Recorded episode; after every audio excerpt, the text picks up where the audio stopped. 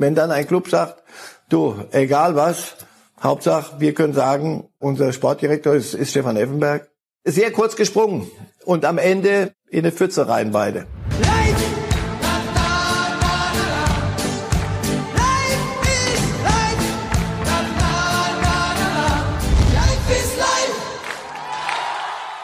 Hallo liebe Fußballfreunde, hier spricht Marcel Reif. Dreimal wöchentlich gibt es den Podcast Reif ist live. Heute diskutiere ich mit Matthias Brüggelmann von der Bild. Hören Sie doch mal rein. Reif ist live! Können wir endlich los? Ja, Moment, ich muss mir gerade noch ein Ticket organisieren. Äh, welche S-Bahn nehmen wir nochmal? Du holst dir jetzt am besten mal das Deutschland-Ticket. Das geht ganz schnell. Und schon können wir mit allen Bussen und Regionalbahnen fahren, wann wir möchten. Und auch wohin wir wollen? Ja, wir steigen einfach ein und müssen uns mit dem Deutschland-Ticket um keine weiteren Tickets kümmern. Egal, ob du montags damit ins Büro fährst oder wir spontan nach Berlin wollen. Oder am Wochenende ins Grüne. Okay, das heißt, wenn ich mit den Jungs zum Auswärtsspiel will, steige ich einfach mit meinem Ticket in die Regionalbahn und den Bus und fahre zum Stadion. ja, ganz genau. Aber jetzt geht's erstmal zum Shoppen in die Stadt. Und wann möchtest du losfahren? Jetzt informieren unter bahn.de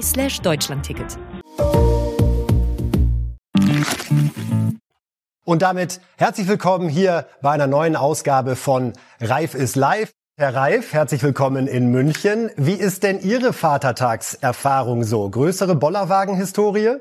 Nein, nein, nein. Das war dann auch immer schon mit den, mit den Junioren, aber die sind mittlerweile 18, 19 und 43. Von daher Nein, nein, nein, das ist dann so äh, stille Einkehr. Man feiert sich dann irgendwann mal als Vater selbst. Also morgen auch keine großen Pläne für den offiziellen Vatertag. Nein, also ein bisschen, ich fahre auf so eine Almhütte, wo wir, wo wir so eine, so eine Hütte haben und da wird ein bisschen noch quarantäniger, ein bisschen, aber das freiwillig. So ein bisschen Rückzug. Wunderbar. Äh, schalten wir um auf Fußball, Fußball, Fußball mit unserem ersten Thema. Es geht um Sané. Äh, heute in Sportbild enthüllen wir, dass die Bayern für ihn die Rückennummer 10 reservieren. Ist das was, was bei Spielern immer noch zieht, neben all den hohen Summen, die da im Gespräch sind? Ich hoffe, ehrlich gesagt, als Fußballromantiker und die 10, das würde aber bedeuten, Coutinho ist endgültig, sonst irgendwo hin. Tut mir leid für Coutinho. Schade, weil ich dachte, er würde der Sache gut tun. Schade. Also für ihn auch bei dem läuft die Karriere nicht so. Aber dem hat man auch die Zehn gegeben. Und er, du gut, dieser Brasilianer, wir erinnern uns, der legendäre Pelé und, und dann Maradona, die Zehn hat schon, hat schon was. Und Overath und Netzer, die Zehn, ähm, hat, hat schon Symbolcharakter. Und wenn ein Club sagt, hör zu, du bist, du wirst es nicht allein gewinnen, du wirst es auch nicht allein verlieren, aber die Menschen gucken schon nach der Zehn. Und fragen Sie mal den Sohn von Riberino, gut, der wird die Sieben von seinem Vater äh, anhimmeln.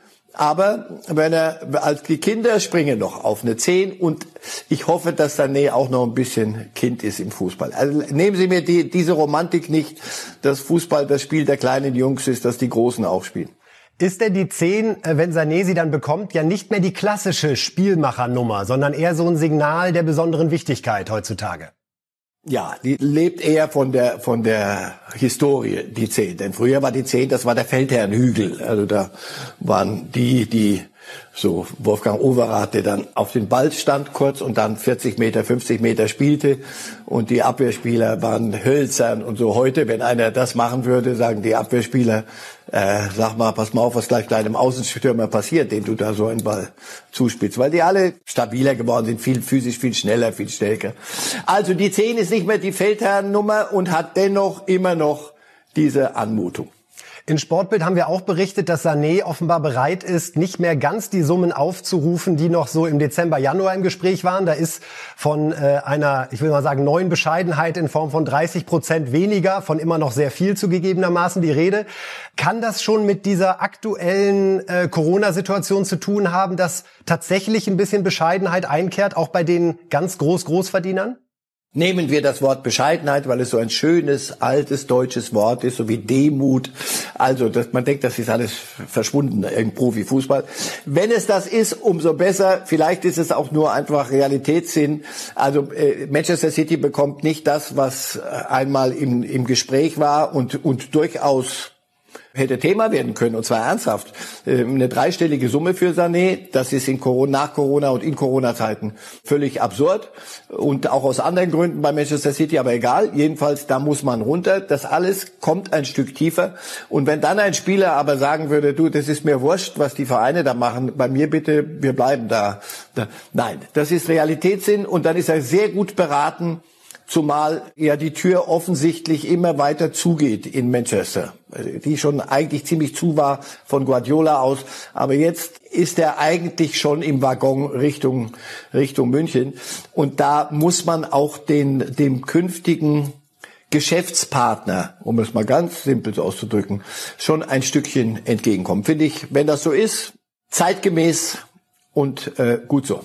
Wenn wir an Bayern Zehner denken, interessanterweise ist es ja erst seit 1995 so, äh, hatte ich vorher nochmal nachgeschaut, war mir auch nicht klar, erst seit 1995 werden Rückennummern fest vergeben in der Bundesliga. Das heißt, vorher gab es auch mal Serien, wo drei, vier Spieler in einer Saison äh, die Zehn getragen haben. Wenn man sich so die letzten, also 25 Jahre anschaut, Matthäus hatte in seiner äh, zweiten Phase die Zehn, Roy Mackay äh, auch ein ganz anderer Spielertyp hatte die zehn. Robben natürlich jetzt fast die letzten zehn Jahre. Gibt es so für Sie den Bayern-Zehner eigentlich bisher? Ach, die alle, die Sie jetzt genannt haben, waren, waren jeder auf seine Art. Also Matthäus war ein Sechser, Makai war ein Neuner, äh, Ribery war, äh, äh, Robben war ein Siebner. Nein, den Zehner gibt es, gibt es schon lange nicht. Was war der letzte Bayern? Ich versuche mich gerade zu erinnern. Davor war doch immer Beckenbauer, der hatte die fünf und der spielte doch den Feldherrn. Also es gibt Clubs, da, da gab's das nicht. Aber ne, nehmen Sie Maradona, Pelé und bei uns Netzer und, und Oberrat. Das waren, die hätte ich mir mit der anderen Nummer gar nicht vorstellen können. Gibt es für Sie die eine große Nummer 10 der Fußballgeschichte? In meiner Kindheitserinnerung ist es äh, in den 80ern Michel Platini gewesen, der diese Zahl unglaublich geprägt hat. Wenn Sie sich für einen Namen entscheiden müssten, wer ist die Reif 10? Würde ich nie machen. Warum? Weil das ist ein, wer war der beste Spieler aller Zeiten? Pelé damals, das war Zeitlupenfußball in vielem. Wenn der aber so trainieren würde wie heute und wäre heute, würde der immer noch ein überragender Spieler sein. Maradona habe ich spielen sehen, das war nicht von diesem, von diesem Planeten. Wie würde er heute performen? Aber, also das sind so die, die Namen. Und eine 14, das war mein Lieblingsspieler. Eine 14, äh, Johann Cruyff. Cruyff, der war auch der klassische Zehner. Wunderbar, nehmen wir mit. Äh, die Lieblingsszene von Marcel Reif war eine 14. Äh, wunderbarer äh, Satz. Und wir gehen rüber zu einer unerfreulichen Entwicklung, muss man sagen. Großer Name des deutschen Fußballs, Stefan Effenberg. Gestern bekannt geworden, dass seine Arbeit bei Uerdingen in der dritten Liga mit sofortiger Wirkung beendet wurde. In der Erklärung hieß es auf eigenen Wunsch. Das ist häufig ein klares Indiz dafür, dass es nicht auf eigenen Wunsch äh, gewesen ist. Insofern müssen wir da einmal ein bisschen nachbohren. Er war in Paderborn Trainer in der zweiten Liga. Auch das ging nur ein paar Monate gut, dann war wieder Schluss. Als Experte beim Doppelpass muss ich sagen, höre ich ihm sehr, sehr gerne zu, wenn er aus Spielersicht den Fußball analysiert. Aber irgendwie scheint es so mit der Karriereplanung im Bereich Trainer, Management bei ihm nicht zu klappen. Ja, das ist Ihre Feststellung jetzt und der, der kann man sich ja nicht verschließen, wenn man, wenn man nur die Fakten sieht. Äh, in der Erklärung kommt dann nichts mehr aus Oerdingen, sondern man, man wünscht sich gegenseitig alles, ja, denke ich, Gute. Ja, deswegen, äh, also es verbietet sich da, wenn man die Fakten nicht kennt und die, die Gründe, die jetzt zur Trennung führen, verbietet sich, finde ich, äh, da irgendein Rum, rumspekulieren. Nein, was mir auffällt bei Stefan Effenberg, ich würde ihm wünschen, ich kenne ihn ja aus dem Doppelpass und wir kennen uns über viele Jahre und, und ich mag ihn gern, weil er ein geradeaus Typ ist und, und ein anständiger Kerl. Ähm, ich würde ihm wünschen, dass halt mal ein Schritt kommt, aus dem so ein bisschen Nachhaltigkeit erwächst. Das hat so was Kolibrihaftes. Ja, das und dann, nee, doch nicht. Ich habe ihn, ich habe ihn gar nicht so lange her, habe ich gefragt, und wie läuft's so in Uerdingen? Fühlst du dich wohl? Ja, es ist halt schwierig, äh, dritte Liga, ja, und die Ansprüche und dann ist ein Investor da. Das alles, ja, so ist das richtige Leben. Und so die Lothar Matthäus hat ja auch so etwas gehabt. Der hatte da eine Trainerstation und dann war er mal in Israel und dann war er mal in Brasilien und dann war er mal da. Man denkt, ja gut, guckt, der guckt sich die Welt an, aber das, das wollte er ja nicht so kurzfristig, sondern irgendwann war ja die Idee, komm, jetzt mache ich mal was und zack, da war es wieder vorbei. Jetzt als Experte finde ich ihn wunderbar und auch bei, bei Stefan. Ich, ich würde ihm wünschen, dass er jetzt vielleicht ein bisschen mehr Geduld hat bei der nächsten, beim nächsten Schritt und sagt, guck mal, ich bin Experte, Leute hören mir gern zu, es ist mein Metier Aber das, das ist so die, das sind so die Weisheiten des älteren Herrn. Äh, Stefan ist noch jung. Es ist so ein bisschen ein Muster für Fußballspieler, äh, die auf ganz, ganz hohem Niveau, auf einer ganz hohen Bühne mit vielen Scheinwerfern unterwegs waren und dann müssen sie zurück in ein völlig anderes Leben, wie zurück auf einen anderen Planeten, von dem sie mit ganz jungen Jahren weggenommen wurden. Also das, was unser einer die größten Fehler, jetzt wird's wieder onkelhaft, aber egal. Die dicksten Dinger macht man ja so Anfang 20, wenn man so die ersten, das erste, die Autos, das Geld, alles so ein bisschen schon was läuft. Und dann macht man die, die dicken Fehler und muss sie selber ausbaden. Aber so Profifußball mit 18 weg vom Planeten und dann mit 30 sowas rum, setzen sie dich wieder rauf. Wo sind die zwölf Jahre, außer in der Kabine, in einem Hotel, auf dem Platz? Zwei Punkte, die ihm jetzt in Uerdingen vorgeworfen wurden. Das eine war ein Trainingslager im Winter, wo man dann feststellte, dass gar keine Fußballplätze unmittelbar beim Hotel sind. Außerdem, dass man äh, etwas mehr Know-how bei ihm erwartet hätte, was Spieler der zweiten, dritten Liga betrifft. Das sehe ich so ein bisschen zweischneidig. Ähm, also ist es manchmal so, dass die Vereinsführungen sich auch selber zu sehr in diesem Licht des großen Namens sonnen wollen und dabei vielleicht ein bisschen vernachlässigen, genauer hinzuschauen, was bringt derjenige eigentlich an Kompetenz mit für diesen Job, den ich hier zu besetzen habe? Ja, wenn, wenn es denn wirklich so ist, jetzt mal wirklich, Sie sagen, es ist so, dann glaube ich das jetzt mal. Wenn es wirklich so ist, ach, zweite, dritte Liga, ja, äh, ich, ich glaube, ich kenne mich im Fußball ein bisschen aus, aber wenn Sie mich jetzt, wenn wir jetzt über die zweite Liga im Detail reden, dann geht bei mir ganz schnell sind die Körner weg, weil ich, ich kann nur in einem bestimmten Sektor mich versuchen, auf einem ganzen hohen Stand zu halten, sonst geht's gar nicht. Ähm, und wenn, wenn dann jemand kommt und, und man trifft sich zu einem Jobgespräch, also ich würde Ihnen doch sagen, ja, von Ihnen erwarte ich Folgendes, können Sie mir das leisten? Darauf würden Sie sagen, das und das kann ich, von Ihnen hätte ich gerne nur das und das. Und irgendwann steht man auf und sagt, hey, wir passen zusammen, das macht Sinn.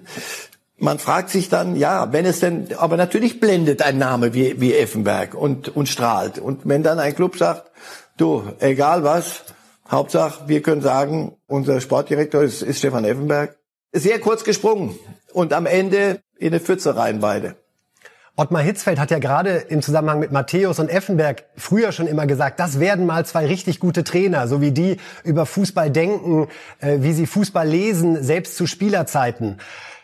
Am Ende merkt man dann, es ist halt doch nochmal ein Unterschied, wenn man dann wirklich in der Verantwortung steht, die Tage zu planen, die Struktur zu übernehmen. Alleine Fußballwissen ist es dann eben leider auch nicht. Auch eine Feststellung, keine Frage, aber vielleicht findet sie ihre Zustimmung. Nee, ja, ja, doch, das, das findet sehr wohl meine, meine Zustimmung. Es ist, es ist dann doch ein Knochenjob auch. Gerade Ottmar Hitzfeld, mit dem war ich ja ganz ein bisschen enger bekannt als vielleicht mit anderen Trainern. Und ich habe ihn mal gefragt, sag mal, warum hörst du so früh auf? Warum? Weil mich dieser Job auffrisst, kaputt macht. Das ist nicht für jedermann und manche stellen es ein bisschen später fest. Herr Reif, sprechen wir über einen Spieler, äh, dessen Schicksal, so will ich es mal nennen, uns allen doch sehr zu Herzen geht, selbst wenn wir nicht äh, Borussia Dortmund-Fans sein sollten. Marco Reus. Wir berichten heute bei Bild, dass ihm möglicherweise schon das Saison ausdroht, also dass er äh, unter Umständen tatsächlich kein Spiel mehr macht. Äh, aktuell ist der Stand unserer Recherche, dass er nicht am Mannschaftstraining teilnimmt, dass er immer noch große Beschwerden hat, wenn er äh, zum Beispiel schießen will. Er selbst hat noch vor einigen Wochen gesagt, der Mai da ist wieder mit mir zu rechnen. Was geht Ihnen durch den Kopf, wenn Sie an Marco Reus denken und jetzt wieder diese neuen Nachrichten rund um seine Gesundheit hören müssen? Macht mich traurig. Aber wirklich richtig traurig, weil ich ihn richtig gern zugucke. Wenn er auf der Höhe seines körperlichen Schaffens ist, dann ist das ein wunderbarer Kicker. Mit Tempo, mit, mit Technik, mit alle, alles, was ich mir so, also das, sowas sehe ich gern. Wegen so einem gehe ich ins Stadion. Und diese, diese, diese Geschichte, wenn es dann, jeder hat mal, äh, oder fast jeder hat im Fußball auf dem Niveau irgendwann mal Pech und hat, holt sich eine Verletzung, mal mehr, mal weniger, das lässt sich heute, früher war Kreuzbandriss, war das Ende der Karriere, heute kann man behandeln und das halt aus, aber dann muss es auch mal gut sein. Bei, bei Reus hast du immer das Gefühl, immer, jetzt, jetzt, jetzt, nee, doch, ach doch nicht, wieder ein Turnier nicht, wieder nicht Weltmeister geworden, wieder nicht dahin mitgefahren es, das tut mir richtig leid für den. Wirklich, ich drücke alle, alle Daumen, dass das nicht so der, der große, kleine, ist ja kein Riese, der große, kleine, unvollendete wird. Den einzigen Trost, den er vielleicht jetzt hat, ist, dass wenn er seine Mannschaft, der, deren Kapitän er ist, wenn er die spielen sieht, dass er sagt, na, die kriegen das ohne mich auch gar nicht mal so schlecht hin. Gerade wenn man sich seine Titelbilanz anschaut, er ist jetzt 30 Jahre alt und er ist einmal DFB-Pokalsieger geworden mit Borussia Dortmund und selbst da 19, äh, 2017 zur Halbzeit ausgewechselt worden. Das wird doch eigentlich diesem Können des Spielers Marco Reus überhaupt nicht gerecht. Nein, nochmal, das ist das, das Unvollendete. Du guckst auf Dortmund, gut, die letzten äh, sieben Jahre war, glaube ich, die irgendeine bayerische Mannschaft Meister. Ähm, aber da, davor war ja Borussia am, am Laufen und da müsste der doch schon, und wie war das denn 2014 und bei der WM und wo immer, immer, ja, nee, nee, nee, äh, Marco Reus ist verletzt, der, der kann nicht. Ja, das ist, äh, Tragik ist ein großes Wort, aber sportlich tragisch scheint es zu sein. Ähm, jetzt dachtest du Corona, Sandy Lewandowski, der war, war auch länger verletzt, rekonvaleszent. Und dem hat diese, diese Pause, diese Zwangspause genutzt, damit er wieder sofort einsteigen kann. Bei Reus hat selbst das, diese, diese lange Pause nichts genutzt. Also ich bin kein Orthopäde und ich hoffe, dass ich jetzt nach Virologie und Immunologie nicht auch noch Orthopädie äh, abliefern muss. Der, der, so langwierige Dinge sind das sagt mir mein Umfeld, sind immer schlimm. Also ein schöner glatter Bruch, hat man früher gesagt, das wird geschient, gegipst und dann sehen wir uns in Kürze wieder. Aber diese, diese Sachen, die eigentlich so nach gar nichts aussehen. Er kann nicht schießen richtig. Er kann laufen, du siehst, siehst ihm offenbar nicht viel an, aber er kann nicht schießen. Ist im Fußball leider systemimmanent wichtig. Äh, ich muss leider nach äh, Virologie und Orthopädie noch ein drittes Fachgebiet hinzufügen, die Psychologie. Ist da mittlerweile auch der Kopf ein Thema bei so vielen Verletzungen? Horcht man da anders in seinen Körper hinein? Ja, aber das wissen wir beide doch auch als als Hobbysportler oder ich früher, wenn ich mhm. als ich noch gekickt habe. Na, natürlich ist das so. Das ist das ist mit das Schwierigste nach einer Verletzung. Der erste Schritt und du du du machst nichts anderes als in den Oberschenkel, in den Knöchel, ins Knie reinzuhorchen.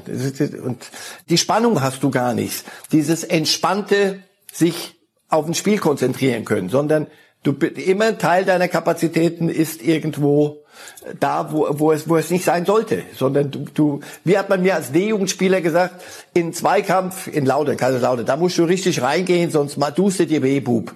Also das heißt, weg, wegziehen im letzten Moment oder, oder nur so äh, leppert rein, das, das ist verletzt, bringt eher Verletzung, als wenn du richtig dazwischen fegen kannst. Ich würde Marco Reus endlich mal wieder einen Sprint anziehen sehen. Ich würde gern Schuss sehen. Daumen drücken. Mehr, mehr kann man, glaube ich, nicht im Moment. Und bemerkenswert, wie Borussia Dortmund über all die Jahre immer zu ihm gehalten hat, auch Verträge verlängert hat. Schon ein starkes Zeichen, wenn man bedenkt, dass er mittlerweile in der Karriere mehr als 800 Krankentage hat. Ja, aber das, äh, das ist der Kapitän und er, er macht ja nicht blau. Er ist in Schwarz-Gelb immer in irgendeiner Behandlung. Also insofern, ja, das ist positiv. Aber für mich ist das im Spektrum von Anstand. Und äh, so geht man mit einem Kapitän um. Absolut. Äh, drücken wir Marco Reus auch von hier die Daumen, dass es vielleicht doch noch klappt äh, gegen Ende Juni mit ein, zwei Spielen, wäre ja allzu schön. Und dann in der neuen Saison, wo wir auch eine Europameisterschaft haben, ja vielleicht doch noch ein großes, erfolgreiches Turnier. Ja, am Ende noch mal zwei Minuten ganz kurz zurückblicken auf unseren ersten historischen Geisterspieltag. Zwei interessante Beobachtungen. Nur ein Heimsieg unterstützt die These, dass äh, Geisterspiele den Heimvorteil abschaffen und knapp zwei Minuten mehr Nettospielzeit. Wie können wir uns das erklären? Ja, das können wir uns damit erklären, dass wir weniger Theater und Schauspielerei haben, sondern dass man anständig Fußball spielt. Fragen Sie die Schiedsrichter, alle sagen, ja, dieses die, die bedrohen mich nicht schon wieder dauernd ständig und, und rennen auf mich zu und, und sind an Rudeln interessiert und sonst was, sondern bleiben auch nicht so lang liegen. Es guckt niemand zu, Leute, außer im Fernsehen. Also im Stadion kannst du niemanden anzünden. Was manche tun, da habe ich schon mal gesagt, sehr wohl. Sie gucken, wie reagiert das Publikum und jetzt müssen wir die mal mitnehmen. Der Funke muss überspringen. Mhm. Und das geht manchmal über drei Rollen rückwärts oder ein bisschen Zirkus machen. Das alles entfällt. Man, man, man kickt. Corona muss auch für was gut sein. Äh, sie rotzen weniger, hatte ich den Eindruck, um es mal ganz deutlich zu sagen. Sie bedrohen die Schiedsrichter weniger. Sie spielen bisschen mehr Fußball. Das könnten wir aus Corona mitnehmen. Wäre ich nicht böse drum. Die leeren Zuschauerränge wollen wir garantiert nicht mitnehmen aus Corona. Trotzdem noch ein Gedanke von Ihnen zu den ausbleibenden Heimsiegen? Manchmal braucht's dann, wenn gar nichts mehr geht, pusht, sagen Sie doch alle immer, unser Publikum ist der zwölfte Mann Du musst mit elf spielen. Und wenn die elf nicht gut genug sind, hilft dir ein Lehrerrang überhaupt nicht.